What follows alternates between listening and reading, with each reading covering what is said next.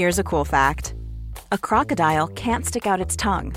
Another cool fact you can get short term health insurance for a month or just under a year in some states. United Healthcare short term insurance plans are designed for people who are between jobs, coming off their parents' plan, or turning a side hustle into a full time gig. Underwritten by Golden Rule Insurance Company, they offer flexible, budget friendly coverage with access to a nationwide network of doctors and hospitals. Get more cool facts about United Healthcare short term plans at uh1.com.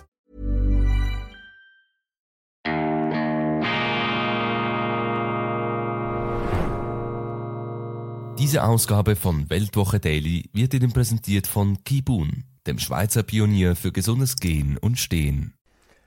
Grüezi miteinander, ganz herzlich willkommen und einen wunderschönen guten Morgen, meine sehr verehrten Damen und Herren, liebe Freunde. Ich hoffe, Sie haben gut geschlafen und sind jetzt bereit, mit mir gemeinsam in diesen neuen, faszinierenden Tag zu starten. Ich begrüße Sie zur schweizerischen Ausgabe von Weltwoche Daily, die andere Sicht, unabhängig, kritisch, gut gelaunt am Dienstag, dem 24. Oktober 2023. Hochinteressant das Wahlresultat in der Schweiz ein klares Bekenntnis, ein klarer Auftrag des Wählers. Erstens, löst diese Migrationsprobleme. Zweitens, hört auf mit diesen rot-grünen Energieexperimenten. Und drittens, schaut, dass die Schweiz sicher bleibt, dass unsere Landesverteidigung funktioniert und dass wir uns da nicht hineinstürzen in fremde Konflikte. Ich interpretiere es auch als ein klares Ja, eine verstärkte Akzentuierung der schweizerischen Neutralität und damit verbunden auch eine Distanznahme zur NATO. Ich halte das äh, für ähm, ohnehin illusionär. Unsere Wehrministerin Viola Amherd ist ja seit vielen Monaten dabei, die Schweiz sozusagen in dieses NATO-Konstrukt hineinzufädeln. Aber man muss sich einfach mal vor Augen halten, was diese NATO ist. Die NATO, das sind die Amerikaner. Und die Annahme, dass die Amerikaner den Schweizern helfen werden, sozusagen die Kavallerie, die dann herbeieilt, wenn die Schweiz einmal sicherheitspolitische Probleme hätte, also diese Annahme scheint mir reichlich naiv zu sein. Also diese inhaltliche Ansage, dieser Auftrag des Wählers, das scheint mir zentral zu sein. Alles andere ist sekundär, welche Partei da wie genau ähm, gewonnen hat, welcher Nationalrat einzieht oder nicht einzieht. Das sind Nebensächlichkeiten. Eine Nebensächlichkeit sind auch die Prozentaufrechnungen zwischen FDP und Mitte. Die Mitte hat zwar nach der Fusion mit der BDP, der sogenannten BDP, etwas zugelegt und konnte das auch bestätigen. Die FDP, die in verschiedenen Bereichen um einen klaren Kurs gerungen hat, die ist etwas abgestraft worden. Für mich sind das heilsame Rückschläge, denn die FDP, vor allem die FDP, ist nach den letzten Wahlen allzu sehr ins Fahrwasser der Linken und der Grünen geraten. Das gilt auch, aber die konnten das etwas besser verstecken. Das gilt auch für die CVP, die einstige CVP, die heutige Mittepartei. Und ich würde mir als bürgerlich denkender, als liberal-konservativer Schweizer, ich würde mir natürlich wünschen, dass die beiden äh, Parteien Mitte und FDP, die Mittepartei und die ähm, Freisinnigen, dass sie dieses Wahlresultat, diesen Erfolg der SVP zur Kenntnis nehmen, um daraus eben abzuleiten, dass sie sich im Zweifelsfall nach rechts, also rechts von der Mitte aufhalten sollten und nicht links von der Mitte, wie sie das allzu sehr meines Erachtens getan haben nach der letzten Wahl. Das hier das Entscheidende. Was haben wir sonst noch in den Medien? Ja, der Mitte-Präsident Gerhard Pfister hätte noch viel mehr Erfolg haben können. So deutet der Politologe Adrian Vatter nicht allerdings an den Kern der Sache vorstoßend. Denn am Schluss geht es ja nicht um die Köpfe und um die Parteien, sondern es geht darum, dass es der Schweiz gut geht, dass die Schweizer da ihrem Land Sorge tragen. Der Bundesrat braucht keine Quoten, sondern die Besten, dies der tapfere Appell der Inlandchef in der Neuen Zürcher Zeitung. Die Besten gehören in den Bundesrat. Ja, da bin ich auch nicht dagegen, aber wir müssen immer in Betracht ziehen, die Schweizer haben es nicht so gerne, wenn sie starke Politiker haben, die ihnen sagen, wo es lang geht. Der Schweizer leidet zwar immer wieder unter dem schwachen Bundesrat, wie er dann jeweils klagt. Nur etwas wäre viel schlimmer als ein schwacher Bundesrat, nämlich ein starker Bundesrat. Denn die Schweizer mit ihrer direkten Demokratie, zum Glück haben wir die, regieren sich selber.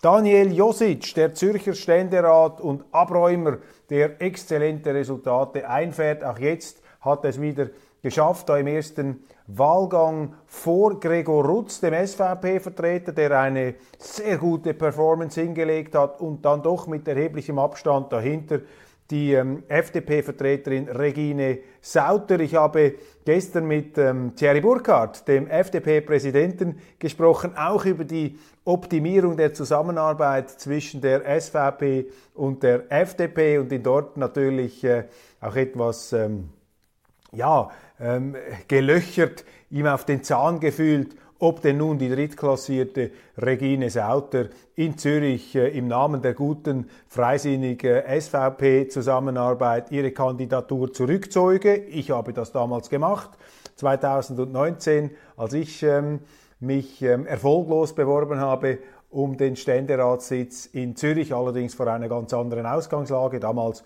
blieben die beiden Amtsinhaber im Amt, äh, Daniel Josic und Rudi Noser und es ist äh, sehr äh, ungewöhnlich, wenn da ein Herausforderer in die Phalanx einbrechen kann. Jetzt war Noser zurückgetreten, ein Platz wurde frei, darum eine andere Konstellation und Frau Salter müsste eigentlich zurücktreten aufgrund dieser ja auch kooperativen Logik, aber ich habe so den Verdacht, obwohl sich die Freisinnigen da nicht in die Karten blicken lassen, dass sie sich eben nicht zurückziehen. Thierry Burkhardt hat äh, aber auch bei mir die Gelegenheit gehabt, ähm, sich äh, auch kritisch zu äußern über die SVP dort, wo aus seiner Sicht die großen Hindernisse bestehen von Seiten der SVP für eine Zusammenarbeit dort, wo es klemmt, aber man muss immer auch daran erinnern, in vielen Bereichen arbeiten ja diese beiden bürgerlichen Parteien zusammen.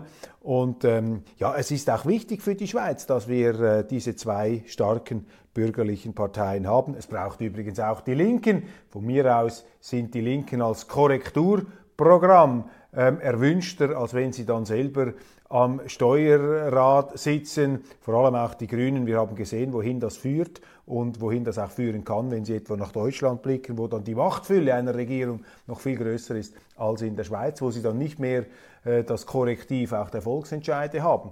Dann kann es also schnell äh, bergab sie gehen, kann es schnell äh, das Loch runtergehen, ähm, wenn sie da den Grünen zu viel ähm, Handlungsspielraum gewähren.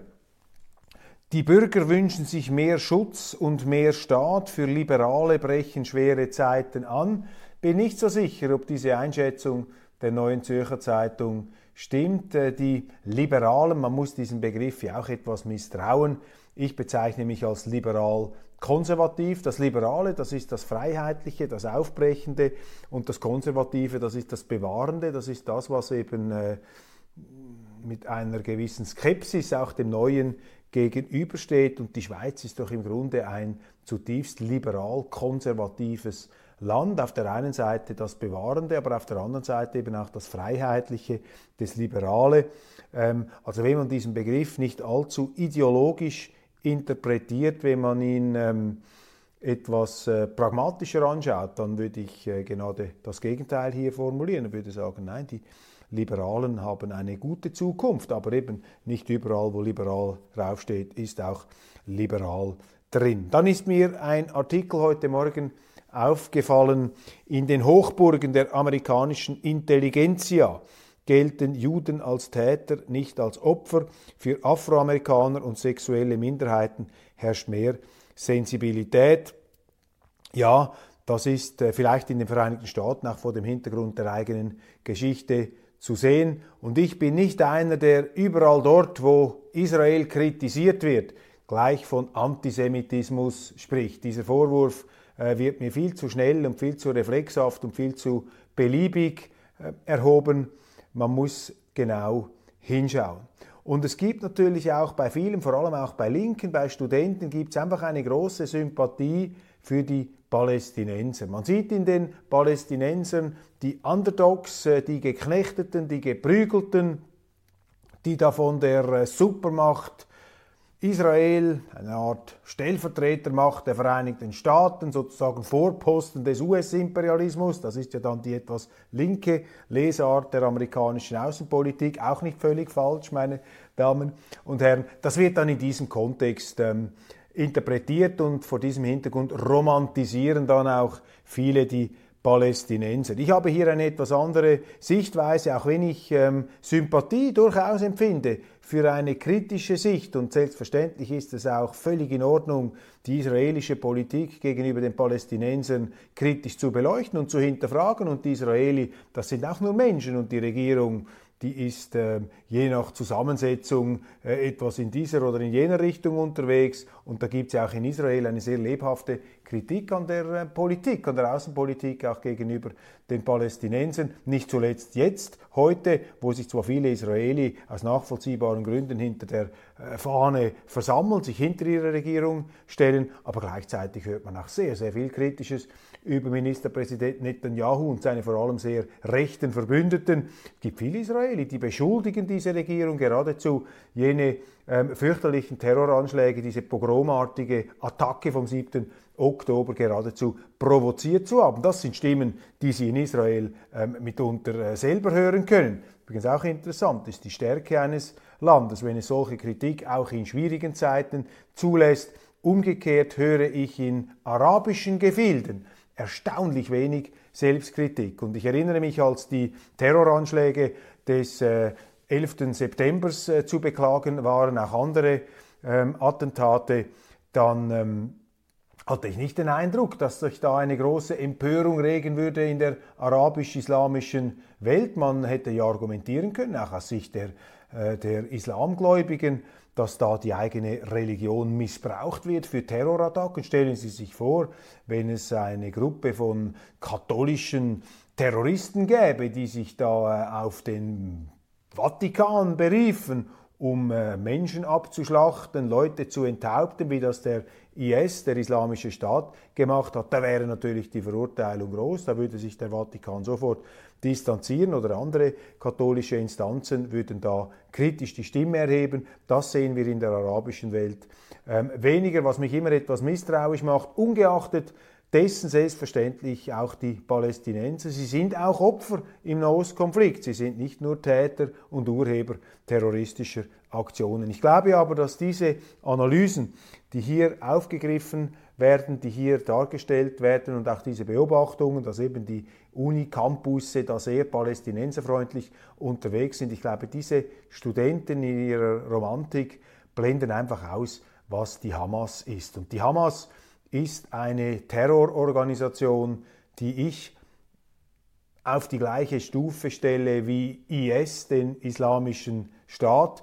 Das sind für mich derartige religiöse Fanatiker, dass es mir schwerfällt, darin eine legitime und verhandlungsfähige und verhandlungswürdige Partei zu sehen. Ich habe da eine intensive Diskussion auch mit Kollegen, mit Autoren der Weltwoche. Wir haben ja unterschiedliche Stimmen, die das auch anders ähm, sehen, die sagen, ja, man kann die Hamas nicht so drastisch verurteilen, man muss die Hamas auch im Kontext der ganzen ähm, arabisch-israelischen Problematik einordnen und die Hamas ist sozusagen auch Ausdruck jener äh, Fehler der israelischen Außenpolitik und so sehr alle, alle mit denen ich rede, diese Terroranschläge verurteilen. Viele mahnen, äh, ja, man müsse eben auch mit der Hamas verhandeln, selbstverständlich, man müsse dem Teufel, ich habe das ja auch schon gesagt, du musst mitunter dem Teufel die Hand schütteln, wenn du etwas Positives erreichen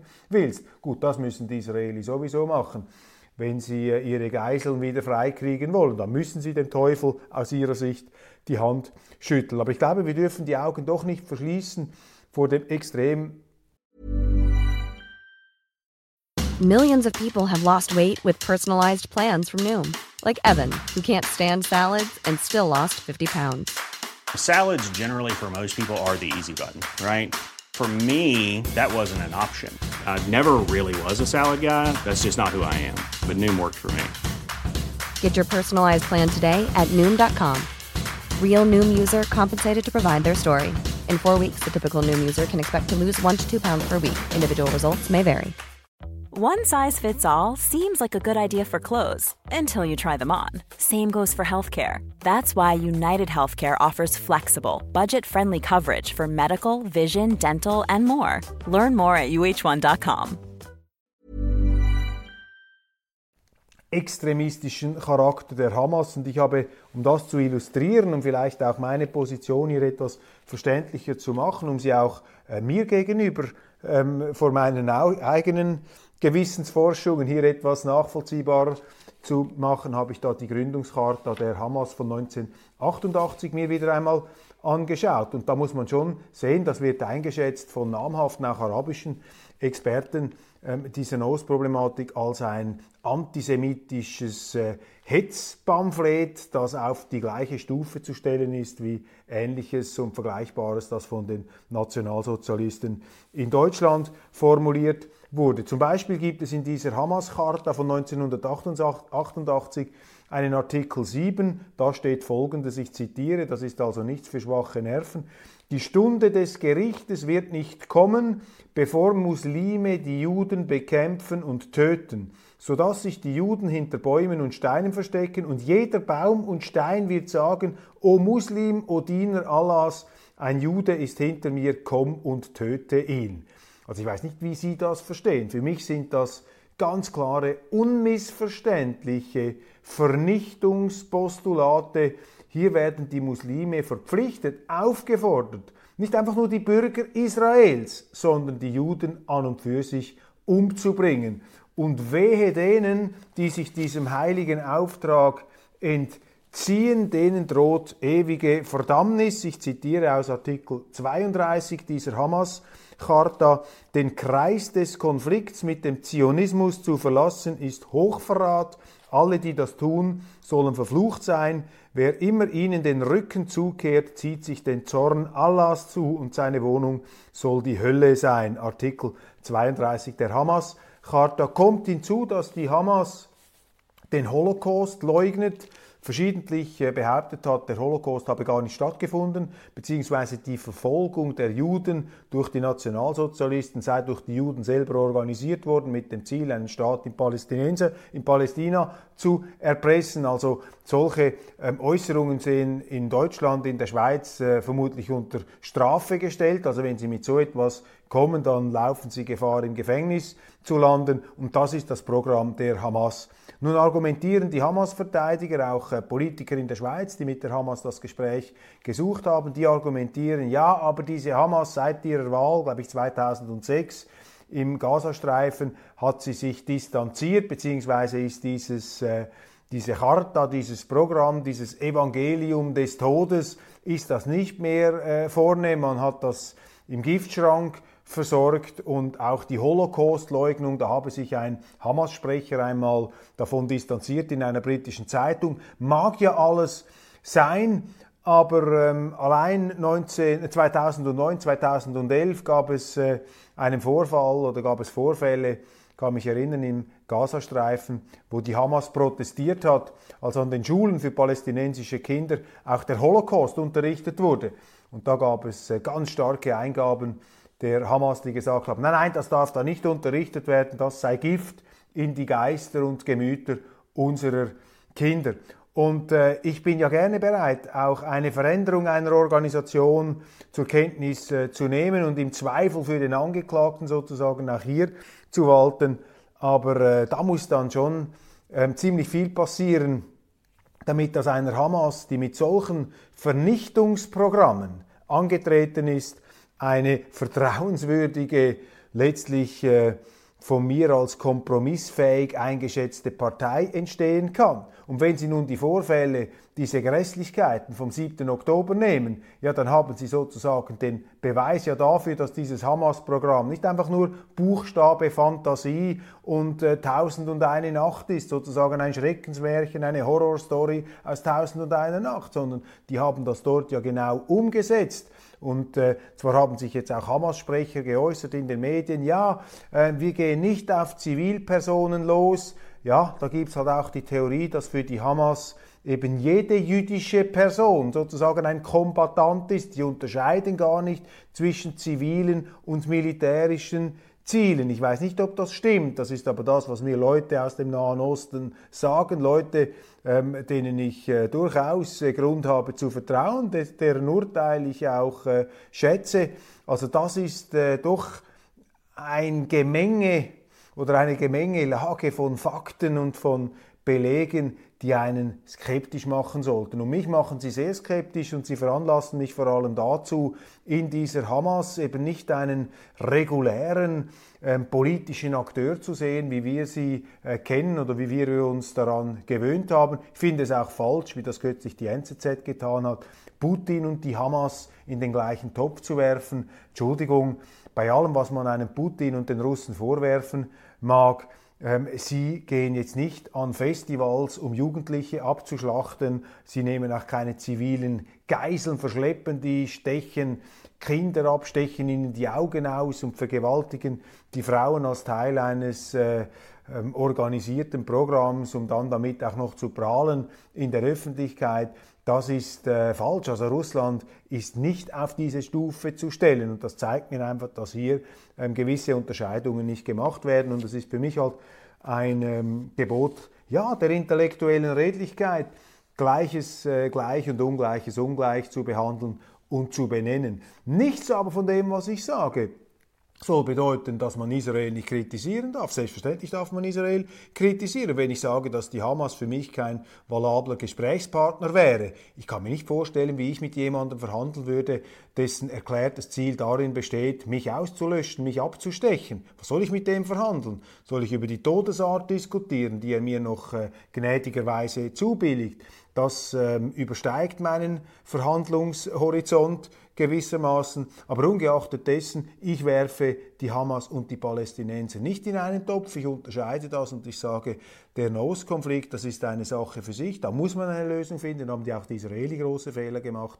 Ähm, da kann man diskutieren, selbstverständlich. Aber eine Hamas, da muss man schon die Unterscheidungen sehen und darf da nicht in einen verharmlosenden Relativismus verfallen. Übrigens, auch die arabische Welt ist ja keineswegs da im Banne dieser Hamas.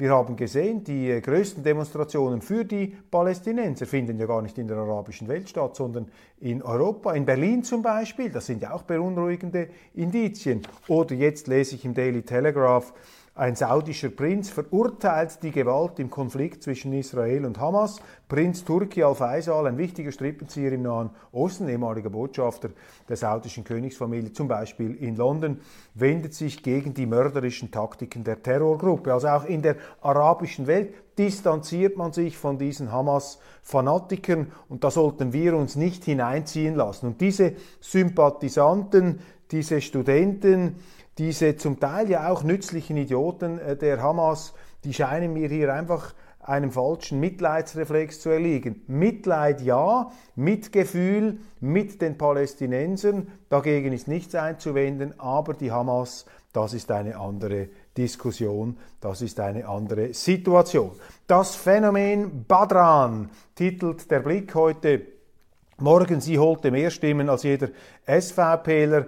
Ja, Frau Badran, für mich eine der äh, tatsächlich interessantesten Politikerinnen in Bern. Interessant vor allem auch deshalb, weil ich äh, nicht so recht nachvollziehen kann, warum die Medien diese Frau Badran dermaßen in den Himmel jubeln. Ich meine, Frau Badran ist schon eine Art Energievulkan, wenn sie voll dabei ist. Ich habe auch schon erlebt, wie sie da einschläft im Nationalratssaal und vor sich hin ähm, döst. Aber wenn sie präsent ist, dann ist sie präsent und sie hat eine Art, sich sehr, sehr gut zu verkaufen. Aber man darf sich da natürlich auch nicht blenden lassen. Man darf sich von keinem Politiker blenden lassen, so gut der auch immer scheint. Und interessant fand ich jetzt bei Frau Badran, wie sie sich gegenüber Daniel Josic geäußert hat.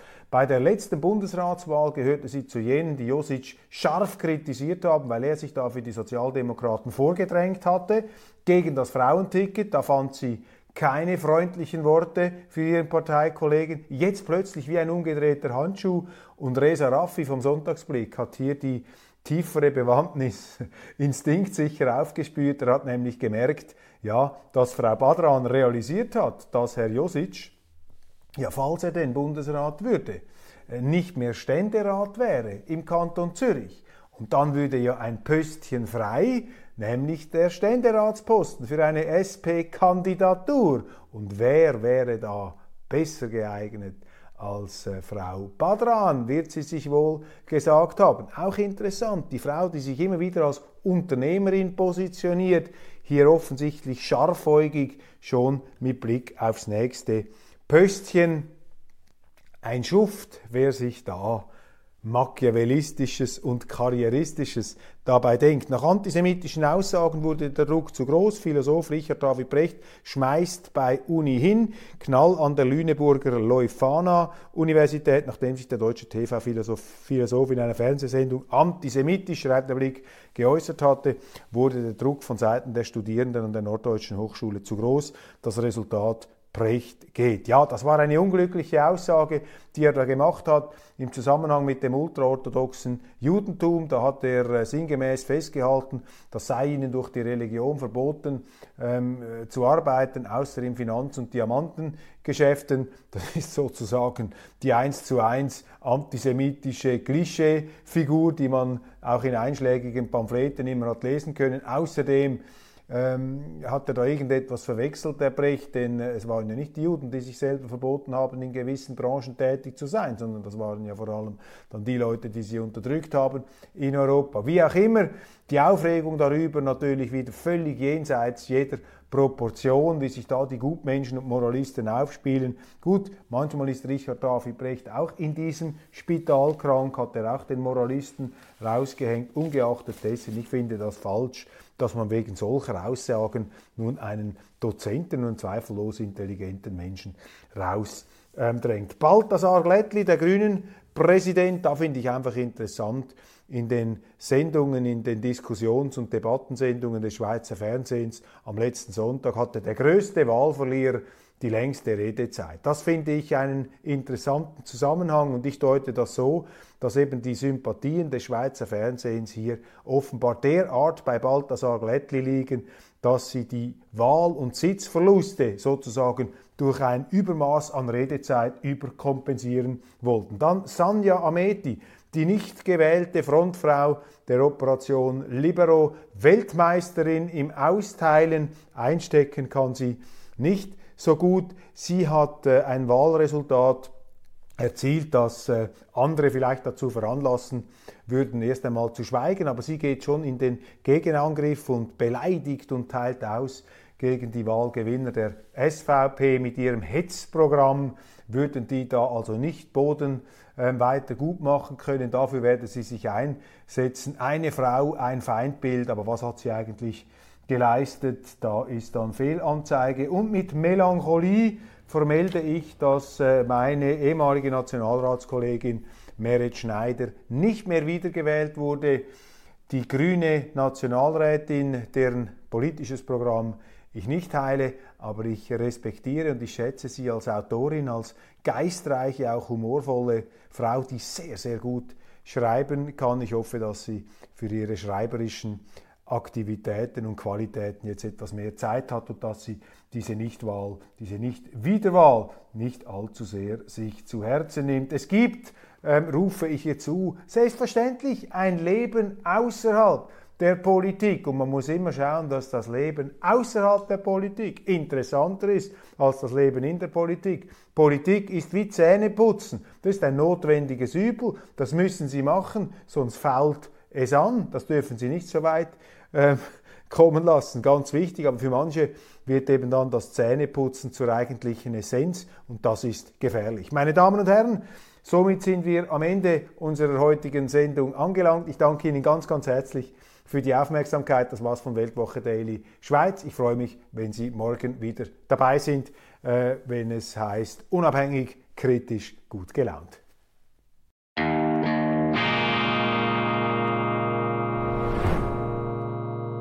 Diese Ausgabe von Weltwoche Daily wird Ihnen präsentiert von Kibun, dem Schweizer Pionier für gesundes Gehen und Stehen.